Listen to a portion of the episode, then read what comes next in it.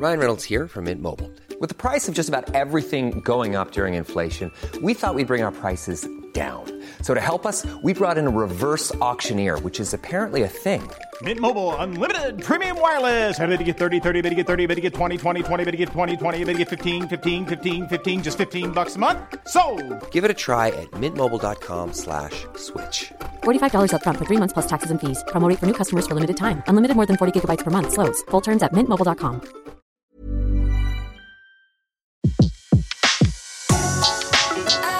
Le meilleur de séances radio est maintenant sur We Love Cinéma. Aujourd'hui, le filmographe est consacré à la carrière de Greta Garbo. Seconde partie. Bonjour Antoine Cyr, bonjour à tous. Aujourd'hui, nous allons poursuivre le filmographe entamé la semaine dernière, un filmographe consacré à Greta Garbo. Antoine Cyr nous a raconté le début de son aventure entamée en Suède avec le film qui va la faire remarquer des patrons de la MGM, la légende de Gösta Berling, puis euh, son arrivée euh, outre-Atlantique, son premier film hollywoodien, Le Torrent, puis Anna Karenine bien sûr, et puis Anna Christie, et puis nous nous étions quittés au moment de La Courtisane, un film assez sulfureux sorti en 1931, mais encore sous l'influence du cinéma des années 20. Oui, dans La courtisane, le jeu de Greta Garbo reste, comme dans ses films précédents, marqué par les outrances gestuelles du cinéma muet. Sa façon de jouer va gagner en fluidité avec le rôle de Matahari. En 1931, moins de 15 ans après la fin de la Première Guerre mondiale, le nom de cette femme, célèbre danseuse passée par les armes en France en 1917 pour avoir espionné au profit des Allemands, est encore sur toutes les lèvres. La MGM voit dans ce triste destin un rôle sur mesure pour Garbo. Lorsque la MGM met en chantier Matahari sous la direction de George Fitzmaurice, la Paramount décide de la prendre de vitesse et sort Agent X27 avec Marlène Dietrich, qui fait depuis l'Ange Bleu figure d'alternative un peu plus délurée à la star suédoise. Pour ne pas être en reste, Greta Garbo débute son rôle dans Matahari par un striptease ou plutôt une sensuelle danse orientale à la fin de laquelle elle se retrouve les bras et les épaules nus. Sur une musique de William Axt.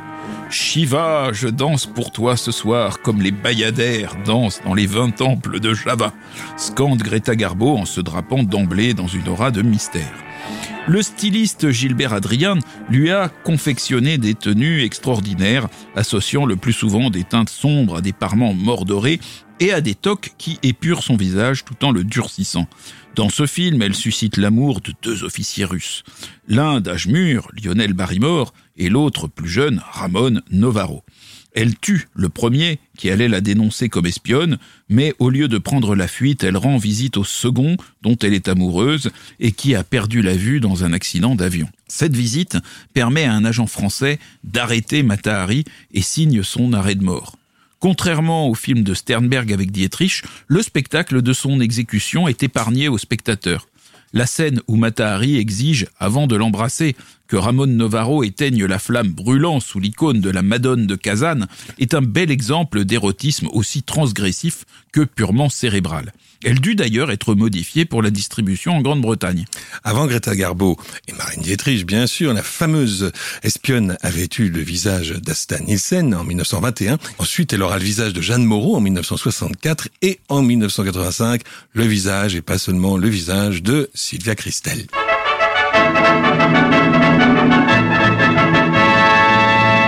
En 1932, Greta Garbo incarne une ballerine russe déclinante qui trouve une consolation temporaire dans les bras d'un baron voleur de bijoux, John Barrymore, dans Grand Hôtel d'Edmund Goulding. Musique de Charles Maxwell. C'est la première fois depuis la rue sans joie de Pabst que Garbo est en concurrence avec une autre vedette féminine, en l'occurrence l'étoile montante de la MGM, John Crawford, dont le rêve d'avoir une scène commune avec l'actrice suédoise ne se réalisera pas. Ce personnage fige l'image de Garbo, y compris son image privée, dans la dépression, le retrait et la nostalgie. Elle refuse de danser et dit ⁇ Je veux être seule, je veux juste être seule ⁇ tandis que son agent la menace de la poursuivre en justice, augurant des relations tendues qui, dans la réalité, seront bientôt les siennes avec la MGM.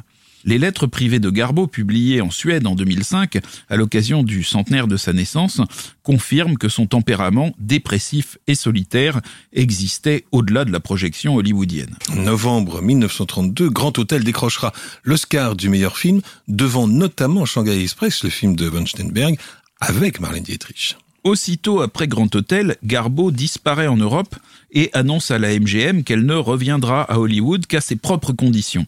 À son retour, elle se voit offrir un contrat pour deux films un choisi par elle, La Reine Christine, réalisé par Ruben Mamoulian, et un à l'initiative du studio, Le voile des illusions de Richard Boleslavski, d'après Somerset Maugham. Garbo a obtenu un contrôle total sur ses films, ce qui lui permet, pour La Reine Christine, de faire remplacer Laurence Olivier par John Gilbert, dont la gloire n'a pourtant pas résisté à l'avènement du parlant. Rassurez-vous, Olivier reçut tout de même les 6000 dollars prévus au contrat.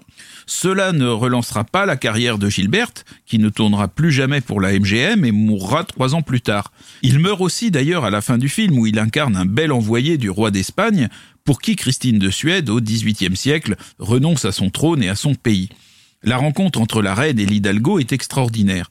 Ayant quitté son palais et ses intrigues pour chasser incognito, elle est déguisée en homme. Elle croise l'Espagnol une première fois, alors que son carrosse est coincé dans un fossé enneigé. Elle l'aide avec ses gens, et qu'est-ce qu'elle récolte? Bah, un pourboire. Elle le, c'est la reine quand même. Hein. Elle le retrouve plus tard dans une auberge. Et là, elle est toujours habillée en homme, une femme de chambre, et tout émoustillé, et l'invite à la rejoindre pour la nuit mais elle partage finalement sa chambre avec le représentant espagnol, qui la prend maintenant pour un gentleman, jusqu'à ce qu'elle commence à ôter ses habits d'homme, et là les scénaristes se sont amusés, on peut le dire, à créer une situation qui joue avec les nerfs de la censure, en habillant la transgression d'astuces qui la rendent à peu près acceptable. Et c'est peut-être pour cette scène, allez savoir, que le camarade Staline, dit-on, euh, fit de la reine Christine en tout cas un temps son film préféré. Le sujet de la reine Christine a été recommandé à Garbo par Salkia Virtel, une ex-actrice allemande devenue dramaturge, qui tient salon pour de nombreux intellectuels dans sa villa de Santa Monica. Une biographie de la souveraine était parue en Allemagne et Salkia Virtel connaissait aussi la pièce que lui avait consacrée le grand auteur euh, suédois August Strindberg. Elle est du coup l'une des trois co-scénaristes de La Reine Christine et elle sera surtout l'amie intime de Garbo jusqu'à sa mort en 1978. Greta Garbo était revenue de sa parenthèse européenne plus intraitable que jamais. Pour la reine Christine, elle réduit au minimum le nombre de personnes présentes sur le plateau et va jusqu'à réclamer sans succès à Mamoulian de quitter les lieux pendant le tournage d'une scène d'amour. Le réalisateur est pourtant au sommet de son talent, réglant comme une chorégraphie la scène où, sous le regard interloqué de John Gilbert, elle explore dans les moindres détails la chambre où ils ont connu l'amour, effleurant tous les objets pour mémoriser ce lieu où elle voudrait que ses pensées demeurent à jamais. I've been memorizing this room. In the future, in my memory, I shall live a great deal in this room. Une fois le film achevé, le studio redevient maître à bord. Pour pallier l'indisponibilité de l'actrice, qui n'entend pas participer aux tournées de promotion, la MGM met en place une boîte à outils de relations publiques sans précédent, avec une bande-annonce qui présente son retour comme une nouvelle planétaire.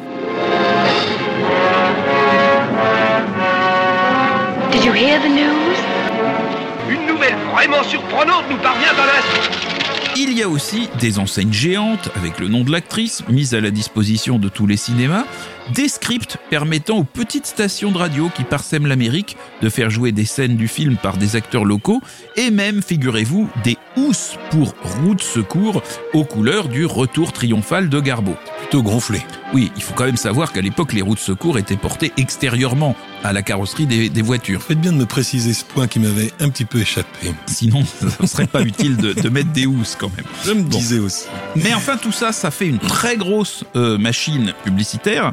Et malgré ce lourd investissement, ce retour, qui est très apprécié en Europe, n'est qu'un demi-succès aux États-Unis. J'ai essayé d'être suédoise, commentera Garbo, mais Hollywood ne favorise pas les innovations. Elle enchaîne avec Le voile des illusions, tiré d'un roman de Somerset Maugham. Pour ce drame sentimental qui se déroule en Chine, Garbo a obtenu que l'adaptation soit signée de son ami Salka Virtel, et le résultat est passablement mièvre. L'actrice incarne une Autrichienne mariée à un grand médecin qu'incarne Herbert Marshall en mission à Hong Kong. Tandis que son mari se consacre un peu trop à sa tâche, elle tombe amoureuse d'un diplomate britannique et marié, qui est interprété par George Brent. Une épidémie de choléra va la rendre admirative du dévouement de son mari et l'aidera à revenir vers lui. Le film s'achève avec Garbeau ayant endossé la tenue presque religieuse des infirmières volontaires, affirmant tout son amour à Herbert Marshall qui a été blessé dans le chaos. Le tournage fut agréable pour Garbeau, entre eux quand même deux acteurs élégants, habitués à jouer les faire-valoir des stars féminines sans leur faire d'ombre. Pendant ce tournage d'ailleurs, Garbeau eut une brève idylle avec George Brent, qui comme elle aimait la solitude et la discrétion. Sur la première image du générique, le nom de Garbeau apparaît en immense, sans son prénom. Mais le public n'est pas convaincu et boude le voile des illusions. Après deux échecs consécutifs, l'état-major californien de la MGM est prêt à se séparer de Garbeau. Mais c'est la maison mère de New York qui va la, la, repêcher en quelque sorte et trancher en sa faveur, renouvelant son contrat sur une base de 250 000 dollars par film. En 1935, la MGM confie à Clarence Brown le soin de tourner une version parlante et hautement spectaculaire d'Anna Karenine. La reconstitution du cadre d'époque est méticuleuse, assez magnifique d'ailleurs. Ce film consacre la sortie de Greta Garbo des rôles de vamp ténébreuse. Pendant la spectaculaire Mazurka, elle repousse les avances de Vronsky, interprété par Frédéric March, avec une espièglerie euh, très grande, mais sans jamais franchir l'espace qui transformerait une jeune femme charmante et bien élevée en allumeuse hypocrite. Garbo ne rit pas encore beaucoup, mais elle sourit facilement et cette légèreté lui va bien. Enfin, légèreté. Tolstoï, ce n'est quand même pas Marivaux, et la tragédie tout de même attend au bout de la ligne de chemin de fer. Cette fois, pas question de fin alternative. Après qu'elle ait cédé à Vronsky, le dialogue fait dire à Anna Karenine Nous serons punis pour avoir été aussi heureux. Un véritable résumé de la morale culpabilisante du code ACE. Tout le film est construit comme un mouvement d'horlogerie qui mène à la catastrophe finale. Les échanges d'Anna Karenine avec son austère mari, Basil Rathbone, sont particulièrement glaçants.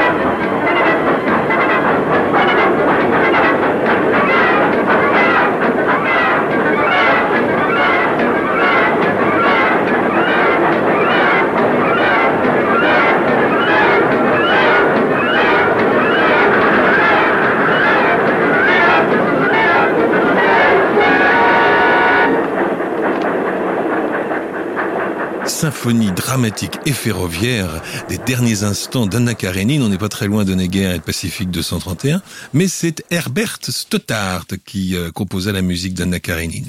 Vous écoutez le filmographe sur Séance Radio. On retrouve tout de suite Antoine Cyr pour la suite et la fin de ce numéro consacré à Greta Garbo. En 1937, Greta Garbo donne dans le roman de Marguerite Gauthier de Georges Cucor ce qui est peut-être sa plus belle interprétation.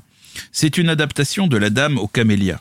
Elle y incarne une femme de mauvaise vie qui rencontre le véritable amour, un jeune homme aux nobles sentiments, interprété par un Robert Taylor à la fragilité inattendue. Pour ne pas gâcher la vie sociale de celui qu'elle aime, elle décide de le quitter après une saison de bonheur à la campagne et à l'issue d'un douloureux entretien avec le père du jeune homme, Lionel Barrymore. Atteinte de tuberculose, elle se condamne ainsi à mourir dans la solitude. Dans le roman de Marguerite Gauthier, la star s'efface comme jamais derrière son personnage, faisant du film une chronique crédible sur l'arrière-cour du Paris huppé du 19e siècle. Garbeau endosse avec simplicité le personnage d'une fille du peuple, propulsée par sa distinction innée dans l'entourage de gens riches. Elle laisse aux mondaines vulgaires qui l'entourent le soin de prendre de ridicules allures de grande dame. Ses scènes d'amour avec Robert Taylor sont un modèle de romantisme sans grandiloquence. Elle meurt silencieusement dans ses bras. Cucor avait tourné une autre fin, plus emphatique, où elle parlait jusqu'à son dernier souffle. Mais Irving Thalberg, insatisfait, a demandé que la scène soit recommencée plus sobrement. La musique du roman de Marguerite Gauthier signée, comme tout à l'heure, Herbert Stottard.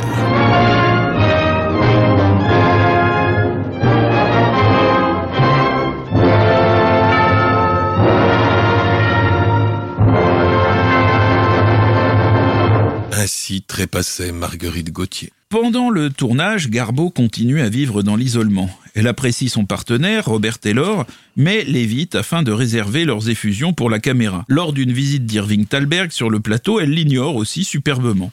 Cukor avait l'habitude, pendant les prises, d'accompagner les acteurs en mimant derrière la caméra les gestes qu'il attendait d'eux.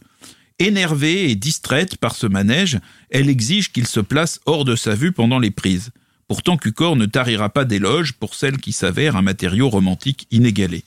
J'avais le sentiment que ce serait la rencontre parfaite entre une actrice et un rôle. Tel fut bien le cas. Le rôle de Marguerite Gauthier fut le dernier film supervisé par Irving Thalberg. Quelques jours avant sa mort, raconte Cukor dans une interview de 1978, le producteur visionna quelques rushs et s'exclama à propos de Garbo.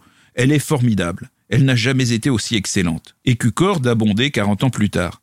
Elle avait une sorte de gaieté dans ce film en particulier, une qualité sans contrainte qui fait défaut à beaucoup de ses autres prestations. Et d'ailleurs, avec ce rôle, Greta Garbo, pour la troisième fois, après Romance et après Anna Christine, était nommée à l'Oscar, mais euh, comme Irene Dune, comme Janet Gaynor et comme Barbara Stanwyck, cette année-là, eh ben, elle a dû abandonner la statuette à l'Allemande Louise Reiner, qui l'avait déjà gagné l'année précédente et qui, cette fois, avait fait l'unanimité pour son rôle d'esclave chinoise aux côtés de Paul Muni dans La Terre chinoise de Sidney Franklin. Voilà, un rôle où, un film où tant Louise Reiner que Paul Muni euh, jouaient tout le film grimé en chinois puisque tous les personnages du film sont chinois et que pratiquement aucun acteur du film n'est chinois. En plus.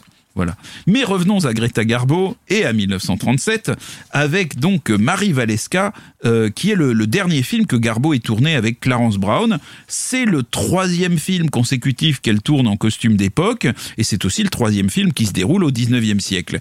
Il est consacré à la liaison adultère entre Napoléon et une jeune noble polonaise qui n'avait initialement cédé aux avances de l'empereur que pour mieux le convaincre de restaurer le royaume de Pologne. Mais ensuite elle devint euh, sincèrement amoureuse de lui. Il faut dire qu'entre-temps, elle avait eu avec lui un fils. Garbo face à Napoléon, le changement est de taille par rapport aux amants un peu chétifs de Matahari ou de Marguerite Gauthier. Par chance, le plus célèbre français d'Hollywood, l'immense, le formidable Charles Boyer, présente une certaine ressemblance avec le monarque. Il obtient tout naturellement le rôle. Une fois recoiffé, et après avoir adopté des manières impatientes qui sont à l'opposé de sa légendaire suavité, Charles Boyer fait un Napoléon excellent. Jamais, sauf peut-être dans la courtisane avec Clark Gable, Greta Garbo n'avait eu un partenaire ayant une personnalité aussi forte. Même si elle incarne une maîtresse, l'actrice n'a pas ici un rôle de femme fatale, mais celui d'une personne honnête partagée entre trois dévotions envers son pays, son vieux mari et cet empereur qui considère que tout lui appartient. C'est toujours un plaisir d'entendre Napoléon, ah, je veux dire Charles Boyer in English et en plus face à Greta Garbo. Against my will, I love you. I believe in you. Come with me, Marie. I shall never long for spring again. In the spring you'll have to go forth to war. You'll be in danger fighting. I shall long always for winter, when you'll be safe. I have signed many treaties, but this is the first time I am at peace. La magnifique reconstitution historique et le salaire de Garbo ont élevé le budget de Marie Valeska vers des sommets napoléoniens. Les recettes américaines, à nouveau, sont insuffisantes pour l'équilibrer. Qui se soucie de Napoléon? a demandé pendant le tournage le styliste Adrian, sceptique devant l'entreprise. Demeuré star à l'export, Garbo fait partie de la liste des poisons du box-office, publiée en mai 1938 par l'Association des propriétaires de salles indépendantes en Amérique.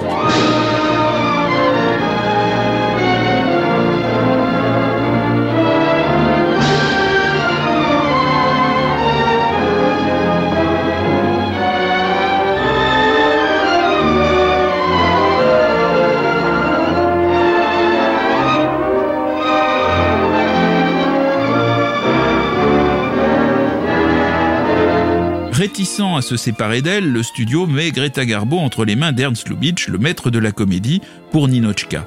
Billy Wilder et Charles Brackett le second pour le scénario, qui est tiré d'une pièce hongroise. Du hongrois Melchior Lenguel, également auteur de la pièce qui donnera naissance trois ans plus tard à To Be or Not To Be. Et comme la musique de To Be or Not To Be, celle de Ninochka est signée Werner Eman. Tandis que les bruits de bottes se multiplient euh, dans la réalité autour de la Pologne, Ninochka est avant l'heure une comédie du rideau de fer. Garbo y incarne une envoyée du Parti communiste soviétique chargée de ramener dans le droit chemin des camarades basés à Paris qui se sont laissés griser par la Dolce Vita capitaliste. Finalement, elle succombe aussi aux délices de la société de privilèges et au charme d'un de ses élégants représentants, Melvin Douglas. Elle aura cette réplique célèbre avec sa pointe d'accent qui demeure. Les pombes vont tomber, les civilisations s'effondrer, mais pas maintenant. Laissez-nous un moment, soyons heureux. Dans un bistrot, elle part dans un grand éclat de rire, ce qui permet de lancer le film avec le slogan Garbo loves, c'est-à-dire Garbo rit. Et parmi les trois camarades qui profitent bien de la vie parisienne, difficile de reconnaître, alors d'une part Alexander Granac, l'agent immobilier de Nosferatu, le vampire bien sûr, et puis dans le rôle du commissaire Razinin, Bella Lugosi lui-même, ex-Dracula, le supérieur de Ninochka. Voici un extrait de la courte scène qu'il oppose à Greta Garbo, pas heureuse d'être obligée vers la fin du film de partir pour Constantinople pour surveiller les trois agents qui s'y sont un peu dissipés. How can the Bolshevik cause gain respect among the Muslims if you three representatives, Bulyanov, Ironov, and Kopalsky, get so drunk that they throw a carpet out of their hotel window and complain to the management that it didn't fly? Are you sure this report's correct? Naturally, I want to verify it, and that's why I need you. You want me to go to Constantinople? Yes, leaving immediately. I appreciate your confidence in me, but I must ask you to entrust someone else with this mission. That is for me to decide, Kamerad Yakushova. Please, comrade, let me finish my work. I'm in the rhythm of it now. I don't want to go away. I don't want to be sent into that foreign atmosphere again. Throws you out of gear. Please, don't make me go. Don't waste my time, Kamerad. Do your duty. Goodbye. Sur le tournage aussi, Garbo a été d'une bonne humeur inhabituelle, plaisantant sans cesse avec Lubitsch et avec son partenaire masculin Melvin Douglas. Une avant-première alerte pourtant les responsables du studio, la jeune et charmante Ina Claire a fait rire le public plus que Garbo. Deux scènes de l'impétrante sont du coup euh, coupées et tout rentre dans l'ordre. Dans le New York Herald Tribune, Howard Barnes écrit il semble incroyable que Greta Garbo ne soit jamais apparue dans une comédie avant Ninochka. La grande actrice démontre une maîtrise des inflexions comiques qui égale tout à fait la profondeur émotionnelle de ses triomphes précédents. Le film fut un succès, il rapporta 1,2 million de dollars aux États-Unis et à peu près la même somme à l'étranger, bien que la guerre en Europe l'ait coupé d'une grande partie de son marché.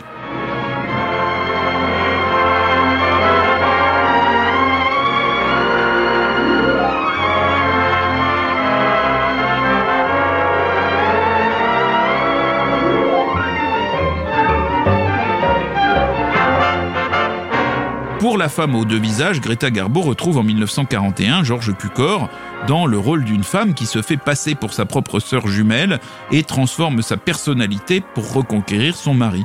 Pour ce film, elle a accepté de réduire son salaire de 3 cinquièmes. Le polonais Bronisław Kaper en avait composé la musique.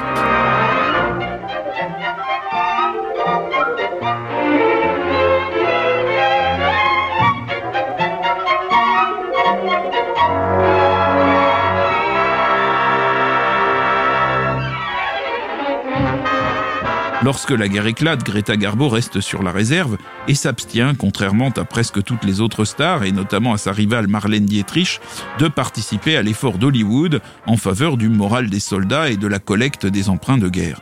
Après plusieurs projets avortés jusqu'au début des années 60, elle vit désormais en recluse, totalement absente de la vie mondaine, de la presse et de la télévision.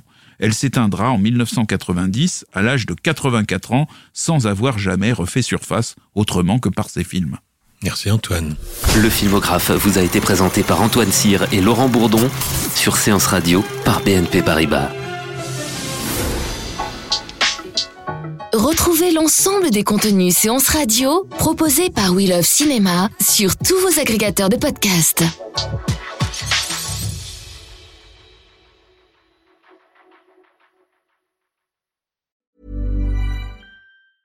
Mom deserves the best, and there's no better place to shop for Mother's Day than Whole Foods Market. They're your destination for unbeatable savings, from premium gifts to show-stopping flowers and irresistible desserts. Start by saving 33% with Prime on all body care and candles. Then get a 15-stem bunch of tulips for just $9.99 each with Prime. Round out Mom's menu with festive rosé, irresistible berry chantilly cake, and more special treats. Come celebrate Mother's Day at Whole Foods Market.